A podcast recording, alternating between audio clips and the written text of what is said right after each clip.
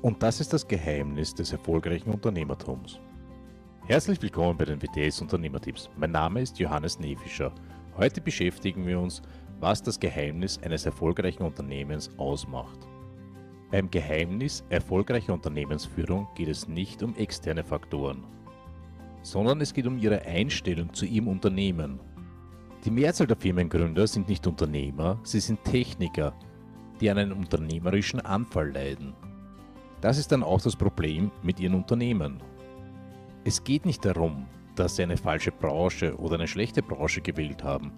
Es geht auch nicht darum, dass sie zu wenig Geld haben oder die Wirtschaftslage so schlecht ist oder dass sie keine guten Leute finden und halten können. Sie haben ihr Unternehmen nur aus einem nicht funktionierenden Standpunkt heraus gegründet. Das ist leider ein fataler Fehler, den jeder Techniker macht, der ins Geschäftsleben einsteigt. Techniker glauben leider meistens, wenn man die technische Seite eines Unternehmens versteht, dann kann man automatisch ein Unternehmen führen, das diese technische Arbeit macht. Der Bautischler wird also zum Generalunternehmer und der Mechaniker gründet eine Reparaturwerkstätte, der Maschinenschlosser einen Maschinenhandel, die Kosmetikerin einen Schönheitssalon, der Drucker eine Druckerei und der Steuerberater eine Steuerberatungskanzlei.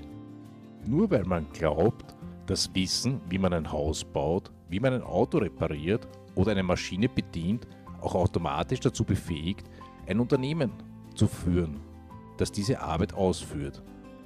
Das ist aber einfach nicht richtig. Das Ausführen der Arbeit ist Sache des Technikers. Ein funktionierendes Unternehmen zu schaffen, ist Sache des Unternehmers.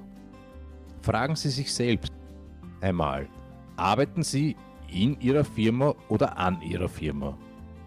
Stellen Sie sich diese Frage regelmäßig. Alleine durch diese Frage ergeben sich ganz andere Perspektiven. Es geht nicht darum, die Arbeit besser zu machen. Es geht darum, eine Firma aufzubauen. Der Fokus legt sich dann auf einmal auf Marketing, auf Management und auf Finanzen.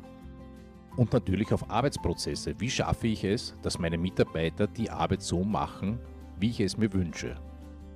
Bei all dem sind ganz andere Fähigkeiten gefordert als jene, die ein Techniker braucht. Ich hoffe, euch hat dieser kurze Tipp gefallen. Ich würde mich über einen Daumen hoch freuen. Viel Spaß, viel Erfolg und bis zum nächsten Mal.